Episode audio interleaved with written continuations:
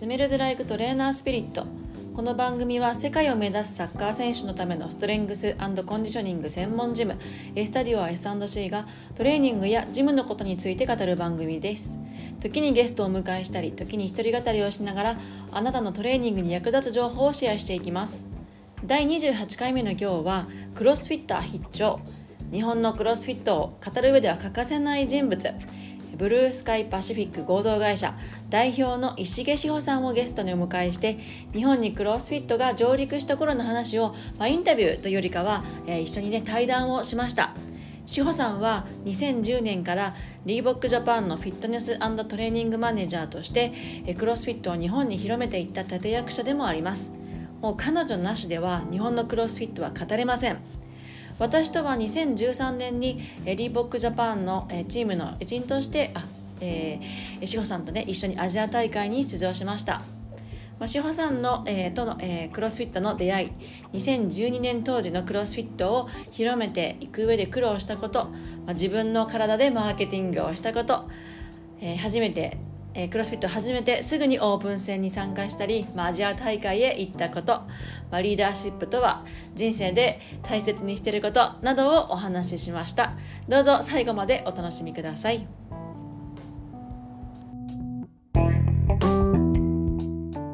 スメルズ・ライク・トレーナー・スピリット、えー、本日はゲストの方にお越しいただきました、えー、ブルースカイパシフィックという会社の代表でストラーラヨガ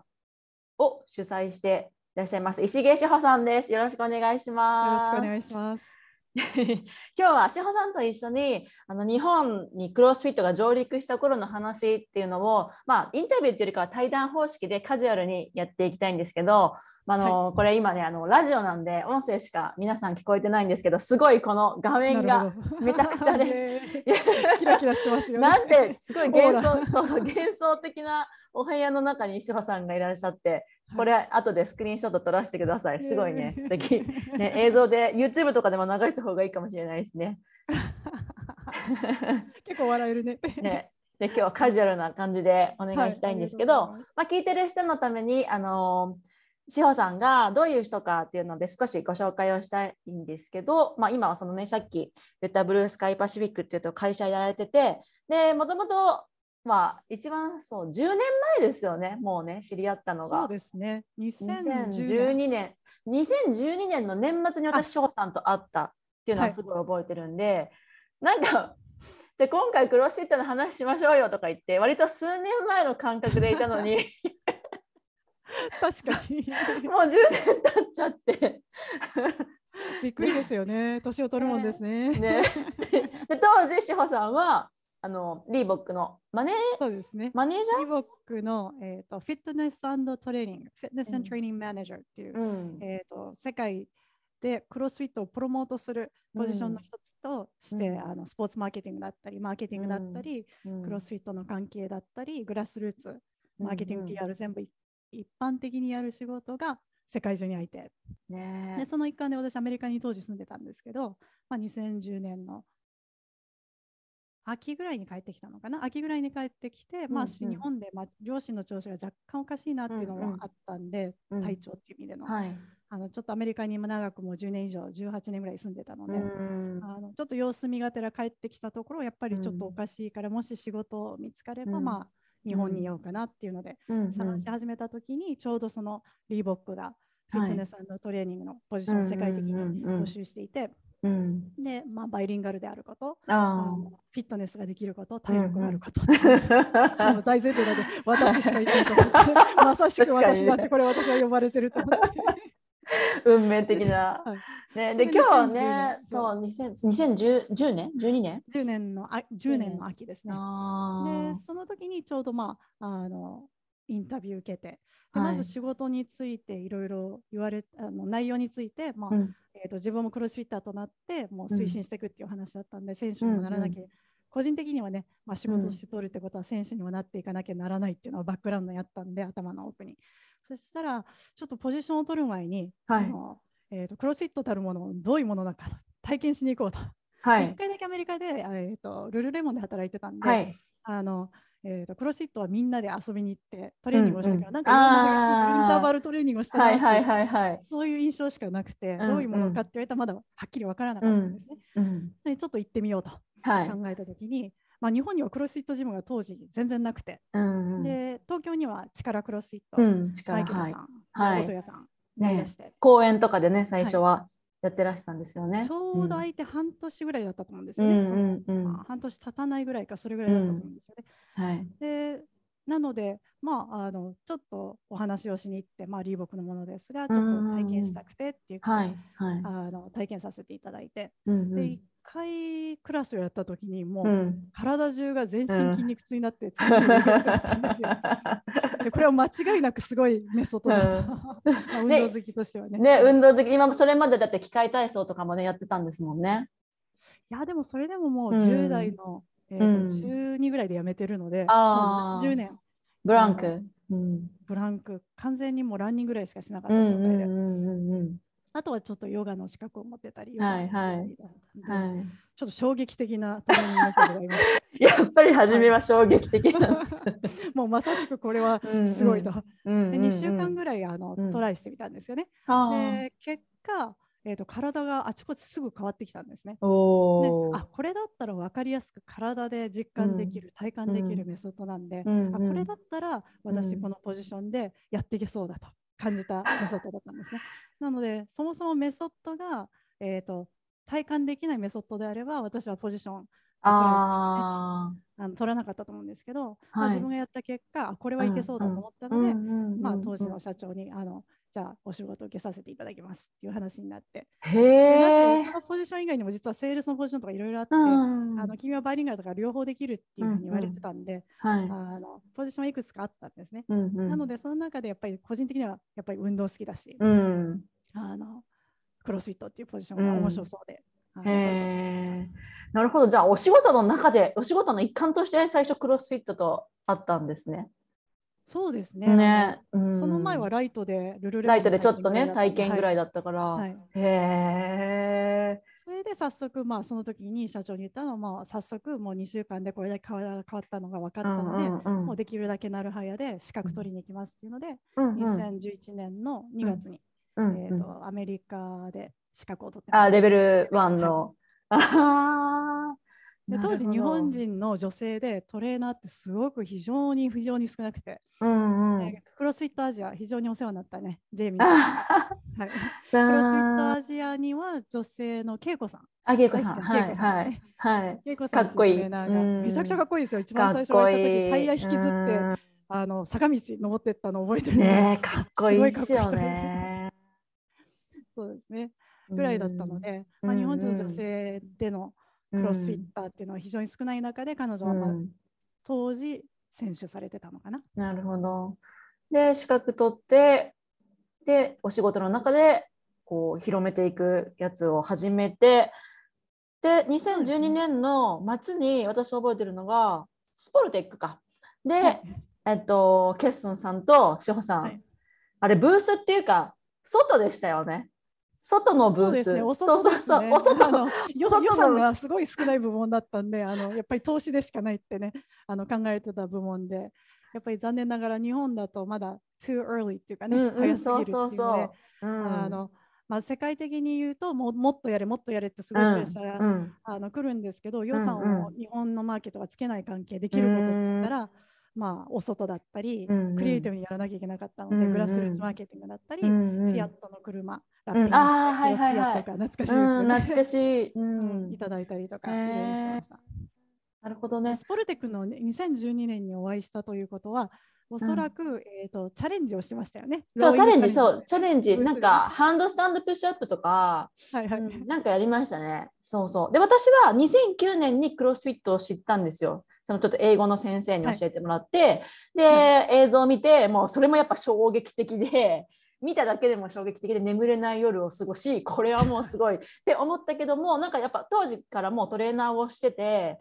うんただなんか忙しすぎてなかなかあの調べたら赤坂が力さんが出てきたけどもなかなかいけないなって思ってた中でで2012年もう3年ぐらい経っちゃって2012年末にその志保さんたちのブースでまたクロスフィットと会えてでそこから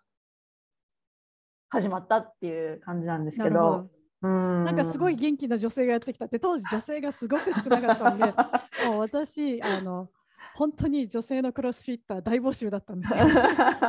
でもあちこち行ってもハードすぎるっていうので、あのまああのモデルさんな、うん、モデルさんのような子に声かけると、やっぱりムキムキになりすぎるとか、やっぱり偏見の目があって、やっぱり女性なのでねそこまでムキムキになるって言ってもちょっとだけ筋肉はつくぐらいなんですよね。ねだけど皆さんにムキムキになれるっていう印象を持たれてるので、はい。まあ、自分がクリスクロスフィッターになってやっぱ体で証明して、これぐらいの体で嫌じゃなければクロスフィッターになれるよっていう、なるほど。それでしかいけないみたいな。もう本当に自分の体で自分の体でいやすごい面白いな。でも女子が少なかったんでね。ね確かに。ヨッシーさんがいらしてくれて、すっごい嬉しかった。可愛らしい女性が あこれでもうもう安泰だと思って。でも面白かったのが今となってみたら。あんなすごいことよくなよくやったなって思うんですけど最初にオープンに誘われたんですよね、はい、オープンってクロスフィットやってる人なら分かると思うけどもあの大会ですよね要はねそのオンラインの大会、はい、まあそこそこうん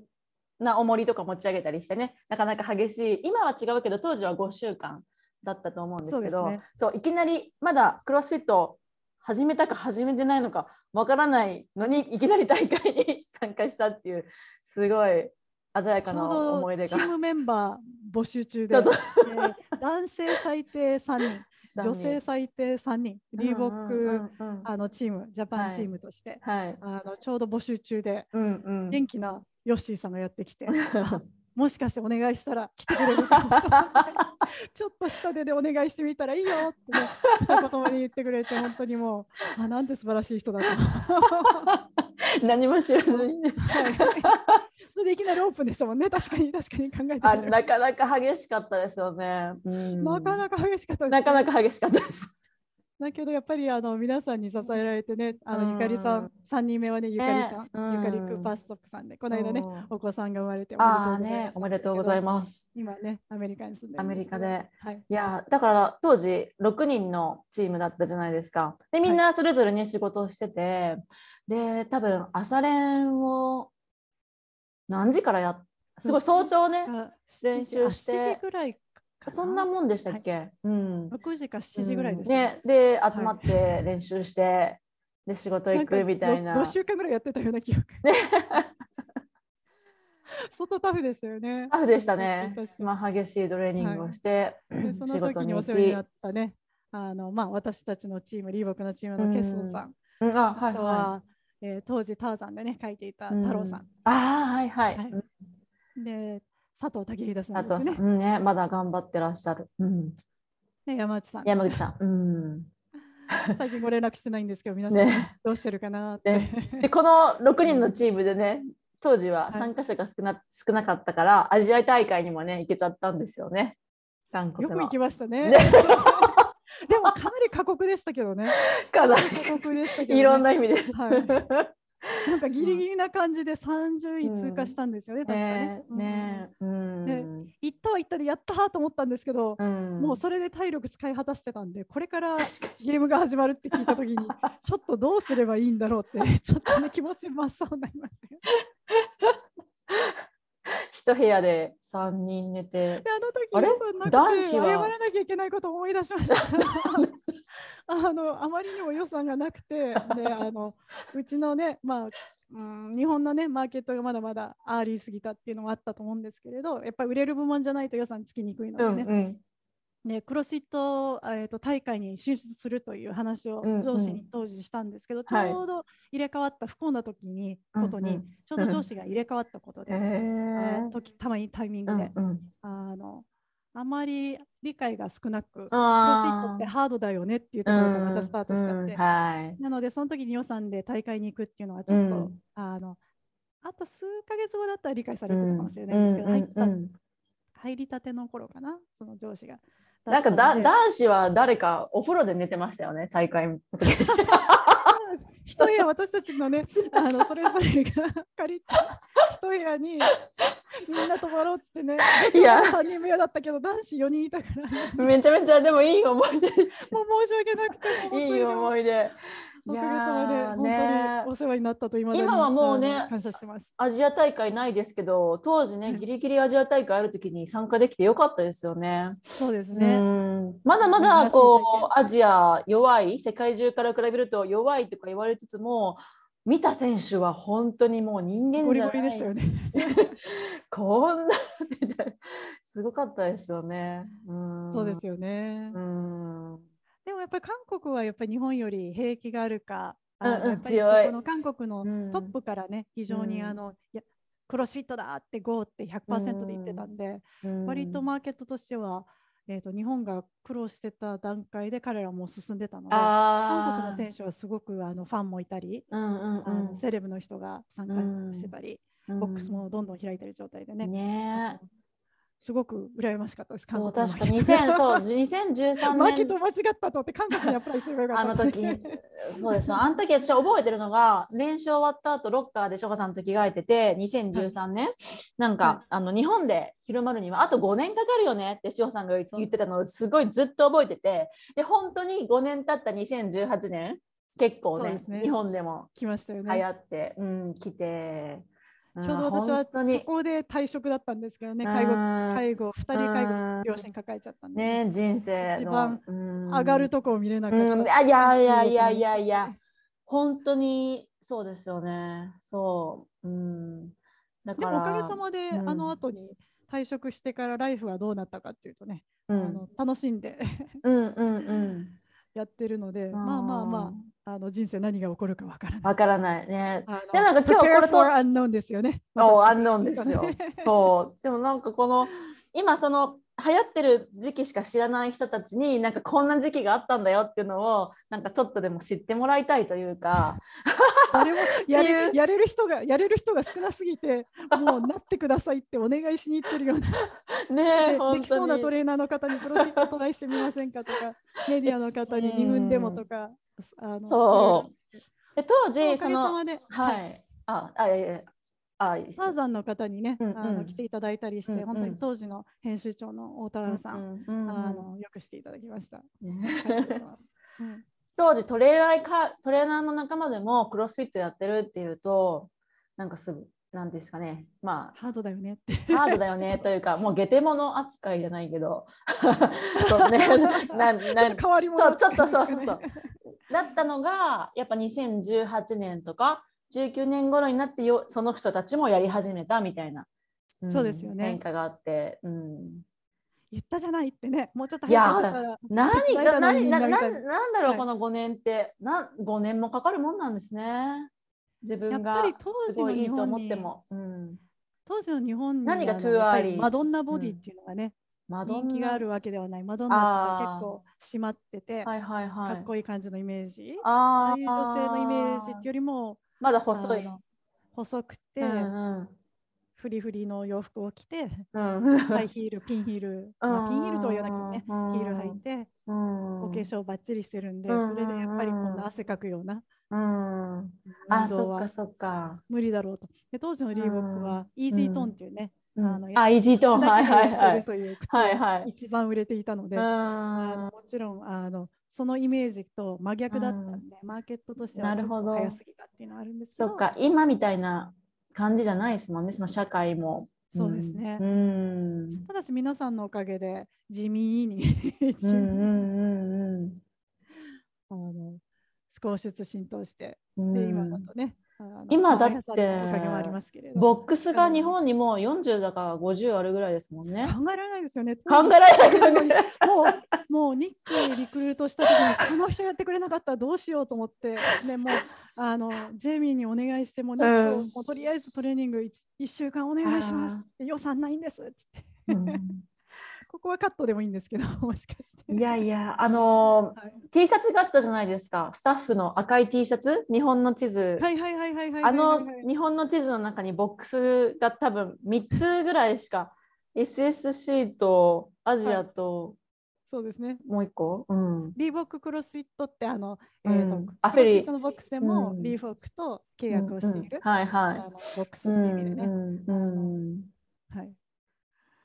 懐かしいね。懐かしい。懐かしいね、本当に。今やもうボコボコボコとまでは言わないですけど、いろんなね地方にもねたくさんできていただいてとか、ねうん、横浜にもいっぱいありますし、うん、もうもはやあのうさぎレベルでしか私はできないかと。うさぎレベルってどんなんですか？全然戦えなさそうなクラス。いやいやいやもう志保さんのバタフライプルアップは本当かっこよかったですよ。あ今できるんだろうか。あこの間それでなんかたまたま、まあ近くに公園があるんですよ。あはいはい、の、うん、であのたまに前歩いてる時はたまにプーラッパー使ったりしてるんですけど、うんうん、どうしても園児がいる時間なんですね。園児ね、うん、はい、子供たち。たくさんいるので、さすがに子供たちの中に混ざって プーラッパー。いや、絶対人気者でしょ。なので、えーと、最近たまたま午後にいると園児がいないと。あね、園児フリータイムを見つけて、ちょっと久しぶりにプールアップやってみたんです。よ。できるんだろうか。はい。でまあ、45回はできるんですけど、うんうん、次の日にものすごい筋肉痛になって、うん、もう考えられないコンクリート割れるようなそんなに？あこれまずいと思って。最近完全ヨガになっちゃってあそっかトレーニングもどっちかっていうとファンクショナルな、うん、あ100年時代に向けての体をトレーニングして、割とその機能的な部分だったり、あと長持ちする体になっちゃって、ね、かなり脱力系になってしまったんで、なるほど。そうですね。やったとしても脱力プールアップとかインスタに上げてるんですけど、この間の脱力プールアップ？はい。そんなに頑張ってないんですよ。脱力プールアップってなんだ？見てみてください。あ、見て、後でインスタで見てみます。もしほさんといえばインスタいつも倒立してる感じで。そうですね。うんやっぱりあのクロスフィットの時もそうだったんですけど、うん、何かね一つマーケティングのメッセージがなく、なきゃいけないわけですね。その一つ自分が、まあ、会社退社して自分のヨガスタジオを開けて運動していく中で、まあ他の人より得意なものなんだろうって考えた時に話したね。ワンメッセージ私通りね、ワンメッセージ。ヨガとトレーナーですみたいな感じすごいわかりやすい。どんどん上手になっちゃって。ちっちゃい時よりもね、明らかに100倍ぐらい上手かえ、すごい。え、成長があるのは嬉しいですね。年関係ないですね。へ諦めておきません。すごい。わ、なんか、そうそう、今日ね、実はその、その倒立もすごいし、そのクロスフィットを持ってきたの、持ってきたっていうか、広めていったのもすごいし、その志保さんってを語る上で、やっぱそのリーダーシップっていうのが欠かせないっていうか、あの志保さんってリーダーシップじゃないですか。なんかもう。そうなんでしょうね。皆さんに助けられたしか覚えてないんですけども、感謝でしかない。なんていうんですかね。うん、うん、いろんな本とかもね、ねあるけど、うん、すごいみんなを巻き込んで、そのワンテーマに向かってこうみんなを巻き込んでいく力とかがすごいなって思うんですけど、なんかその辺自分で意識してることとか気をつけてることとかあるんですか？になくて、うんうん、私は仕事する上で一番大切な情熱なんですよ。うん、情熱を感じないとその仕事はできないし、パワーも出ない。うん、って考えた時に、やっぱ一番最初そのクロスフィットのポジションになるっていうのを知ってたので、うん、クロスフィットしたのもそれなんですよ。情熱を感じないメソッドに対して私は多分プッシュできない。確かに。っていうのがあったんでもう情熱一つです。なので自分も信じてたしそのメソッドの良さも知ってたし、はい、このこの良さをシェアしたいうんうん、広げたいって本当に真摯に思ってました。うんなね、なので今から考えてもそのクロスフィット、まあ、リーボックっていうブランドがついてるんですけど、うん、リーボックあってもなくても、そのクロスフィットのファンではあったので、それが大きかったかもしれないですね。なるほどね。あとメディアの方によく言ったのがその、まあ、リーボックっていうあの名前が入るとやっぱりタイアップになっちゃうじゃないですか、うんはい、そうすると予算が発生してくる、予算が一番ない部門ですと。あのクロスフィットあリリーボックはさておき、クロスフィットをフィーチャーしてくださいっていうのをお願いします。うんうん、でクロスフィットが上がっていくとおのずリーボック上がるから、だからそのメソッド自体はそのリーボックがついてるから敬遠するんじゃなくて、うんうん、クロスフィットっていうものを日本の人たちに好きになってほしいので、うん、リーボックとできるだけ切り離したクロスフィットっていうのを前に出してた。あ3、4年間ですね。はい、なるあなるほど。いややっぱ情熱そうですね。そうやって聞いてみるとそうかもしれない、うん、楽しかったです。なのでまあ、うん、代謝がね介護っていう理由だったんですけど、もしそれがなければすごく楽しんでやってたかもしれないね、はい、ああそれもそれでリーボックとのね、あの契約は終了しちゃってるから。ね終了しちゃってるから、はい、うん。今年もねなんかのいろんなノーブルとかね、はい、他の会社さんでやってますもんね。そうですよね。なのでまあ本社側として本社側っていうのはあのクロスフィットの本社側としてはどこかのブランドと組むつもりはないって多分おそらくおっしゃってたので、うん、まあ一つのアパレル会社に紐づかずに、うん、これからはあの、やっていくんじゃないかなっていう感じのイメージは受けましたよね。うん、私分かんないですけどね。ねどうなるか分かんないですけどね。えっとじゃああの今の今のクロスフィッターの人たちに対して何か伝えたいこととかありますか、はい、いやもう10年前に会いたかったですね。ああ、そっか。もう本当10年前、もともとロシ毎日も会社の中から屋上でしたり、会社の駐車場でしたり、一人また一人って体験に来てもらって、確かにトレーナーを、トレーナーがいないからトレーナーを探す、トレーナーになってもらうって、トレーナーをスポンサーしてもらうなってもらうってね、続けてたんでね。確かに、はい、10年前に。お会いした方です、ね、でも今すごく、あの伸びてるって聞いてるしあの皆さんのがねスキルもあるし、うん、だって当時、スキルある人少なかったでしょ、うん、はい、なので今ねトレーナーのそのスキルっていうのも上がってるだろうし、あのそれぞれのね体力も上がってるだろうし。そう。今若くて強い子たちがたくさんいますよ。うん、じゃあ今度よろしくお願いします。あの全然ダメだかもしれない。全然ダメダメ 若くて強いし、で情報もやっぱ10年前と比べてね、たくさんあるじゃないですか。なんかどんどんまた強くなっていくし。うん、はい。そうですね。なので皆さん多分ね、クロスフィットやってるともう one more rep とか、水が張っちゃって怪我をすることあると思うんですけど、はい、もしそういう時にぜひヨガの方、あそうそう。これを聞いたよって言ってきてくださったら、もちろん one session free で。いや、お聞いた人 one session free。すごいですね。まあでもリハビリ関係のね、感じでいらっしゃるんであれば、ぜひね。はいうん、あの自分は怪我しなかったんですけど、うん、やっぱり大会出た時に肩がやっぱりいまだに左肩のは長いのかな、えー、伸ばしちゃったっていうかね、うん、あのやっぱ懸垂やりすぎたっていうか、肩はね よくクロスフィッター痛めますからね。なのでまあそのクロスフィットやりながらやっぱりサステイナブルが大切なんで、ね、うん、確かに。本当にサステイナブル大切ですよね。はい、そうクロスフィットやりながらヨガ、うん、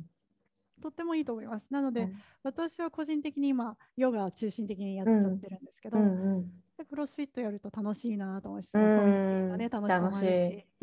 ただし両方を同じぐらいやっちゃうと、私はヨガの今あのヨガをメインにやってるので、柔軟性がなくなるっていうのをすごい感じてるんですよね。なので若い子たちに、まあ、あえて伝えたいことっていうんだったら怪我をしないように柔軟をすること、うんすごく大切かなと思います、うん、私もなんかクロスフィットやった次の日とかすごく硬くなってるんでうん、で今、まあ、競技ですからねヨガをしてるから、うん、あのどれだけ柔軟性あるかって分かってる上で、あこんなに硬くなるんだって驚くぐらい硬くなって、はいあのメンテっていう方ねぜひね、ね、しかも志保さんのヨガはなんだろうな面白いな楽しい自由な感じがして私も何回かしか受けたことないですけどすごい楽しかったんですよね。ありがとうございます。こう難しいこうなんか難しいなんていうんですか。あーってんじゃなくて楽しいヨガで体が自然とこう動くみたいな感じの、うん、感じを覚えてて、エッセンスそのままです、うん、そうすごい楽しかったのを覚えてます。うん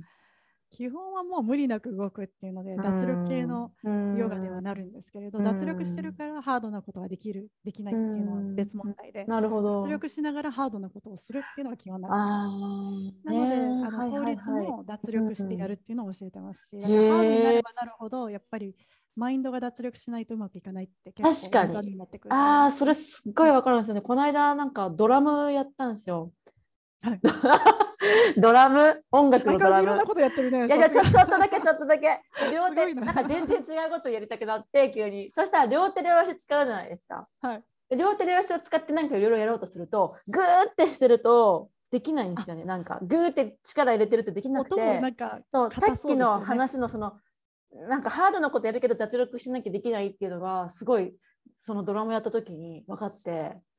うん、マインドもやっぱこうグーってなってたらこれできない。両手両足動かなくなっちゃうからなんかこうそうそうそうそうさっきの話とつながるなって思ったんですよね。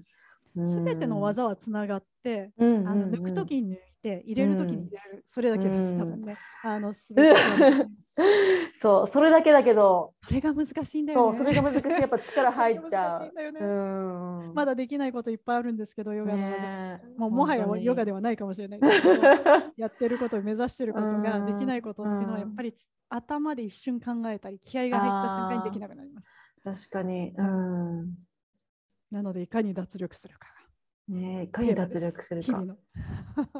なので脱力懸垂。うん、脱力懸垂。まだ想像が。脱力系トレーニングです。なるほどね。うん。でも私もまあなんやかんや人生も忙しいしだけども60歳ぐらいになっても大会出てたいなって思うんですよね。うん、おお60 歳で花が咲いていくそしたら60歳ぐらいになればもう大体みんなやめていくからちょっと。どんどん敵はいなくなる。表彰台乗れるかなみたいな。いやいけると思います。私は逆にね90歳ぐらいにあのトレーニングできるばあちゃん目指してるんで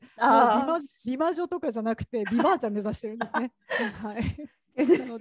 持つ体で、うん、確かに。持つ体じゃないとね90だったら。そうですね。最近になって私もまあ年齢も関係あるかもしれないんですけど、うん、やっぱり何もしなくても怪我っていうのがやっぱり生活の中の積み重ねの、積み重ねの動きが気にしてると思うんですけど、はいはい、なんか調子が悪いとか、結構コンディショニングしなきゃいけないとかね、いろいろ出てきてるんで、やっぱり年とともに体に優しくマインドフルに動かないとダメだなああ、私もそうなんか、はい、あ古くなってきたなって感じる時があるんですよ。古くなってきてそう。あ古くなってきて私より若いでしょ。やめてそんなことまだ体が若いわよ。要は古くなってきてるから ちゃんとあのケアしなきゃいけないんだなっていうふうに感じることがね。うんありますね。前だとね、そのトレーニング、それいけっていけたんですけど、今それいけちょっと古傷が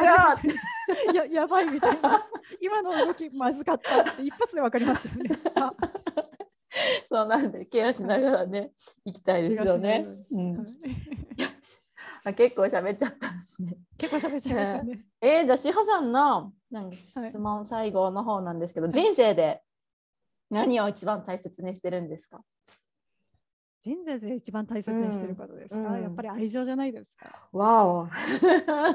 なぜかというと、はい、まあ、運動とはもしかして若干関係ないかもしれないんですけど、うん、まあ、父が、まあ、リーボック辞めてすぐ亡くなったんですけど、はい。はい、スタジオ開けて1週間で亡くなったんですはい、ちょうど忙しい時期にね、だからあまり覚えてないんですけどその当時のことは。うんうん。うん、ただしそのその父が亡くなったのをきっかけにやっぱりその死について考えた時に、やっぱりいかにその愛情を広げて、愛情を受けて、人生生きるかっていうので最後行く時の思いが違うんじゃないかなって。みんな行く時は一人なんでね。自己満足かもしれないけどああの時ヨッシーと大会出て苦労して 頑張ったなとかいや笑顔とともにいやでもそう死ぬ時に思い出すかもしれないですよね、はい。うん、絶対思い出すと思いますよ。だって覚えてます？あの40キロの,、うん、あのオーバーヘッドスクワット あれ見た時地獄だ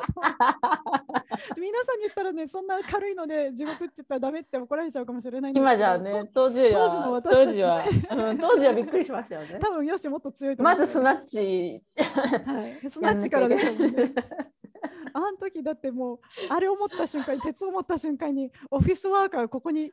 いていいのだろうかって一瞬頭の中でよぎりましたもん この鉄の塊を上げられるんだろうか私オフィスワーカーいけるかと思って まあそれは冗談だけど、あの100%もちろんやるからには300%です。さすがですね。うん、はい。ありがとうございます。愛情です。愛情。なので、私の今のスタジオのテーマ開ける時も愛情。うん、今自分で始めてるメソッド、まあ、ストラーラーと似たような脱力系でマインドを、マインドをリラックスさせながら、まあ、体に優しいヨガだったり動きをするっていうので空視システムっていうシステムね、うんちょうど今、えーと、立ち上げたところで、えー、まだそのいろいろムーブいろいろ変化していくと思うんですけど、えー、まあ、内容としてはそのヨガ、うん。うんはい、筋トレ。うん、であと武術の要素を入れた。うん、面白そう。システムって呼んだのはその3つに分けていこうかうそれぞれが全部いいもので、うんうん、両方混ぜちゃうとやっぱりやっぱ筋トレとヨガを混ぜるとやっぱり硬いヨガになっちゃうし。あなるほど。えーとおそらく筋トレのウェイトにヨガを入れちゃうとパワーが出ないだろうし、うん、ね、なんかいろいろその,、その良さと、うん、うまくバランスよく入れられる人もいると思うんですけど、個人的には両方すごくいいものなんで100%でやってほしいんですよね。そう考えた時にその日はまあヨガかな。その日は筋トレかな、その日は武術かな。でねこう切り分けて自分の中で変えてそれでクラスに来てくれるといいかなと思って、ね、うん面白そうですね。90歳ぐらいまでできそうなんで。うん確かにそれは長くできそう。うん、そうビバーチャ目指して。はい。その情報もあのこのポッドキャストのね概要欄のところにじゃあ載せさせてもらいますね。うん、はい。はい。いや今日はあ結構ね喋っちゃいましたけど。会いたいですよ。うん。私が行けばいいのか。うちはもういつでも来てください、ジムにね。うん。はい。あ、移転したんで、移転、移転したんですよ、移転。あれ、今どこ？今、綱島っていう、今移転して、マシンも全部変わったんで、ぜひぜひ。リニューアルっていうのはそれだったんだ。リニューアルして、移転もしたって感じなんで、あの、落とせるんで。すみません、情報が。スナッチして落とせるんで、はい。スナッチできるんだろうか。重り落としに来てください。準備をしてから行かないと。志保さんダメ出しされそう、いや じゃあ今日はねいろいろお話ありがとうございました。あとなんか言い残したこととかないですか？いや特にないですね。また遊びに来てください。もしくは遊びに行きます。そうですね。うん、懐かしい。今日は石毛志保さんにゲストでお越しいただきました。志保さんありがとうございました。ありがとうございました。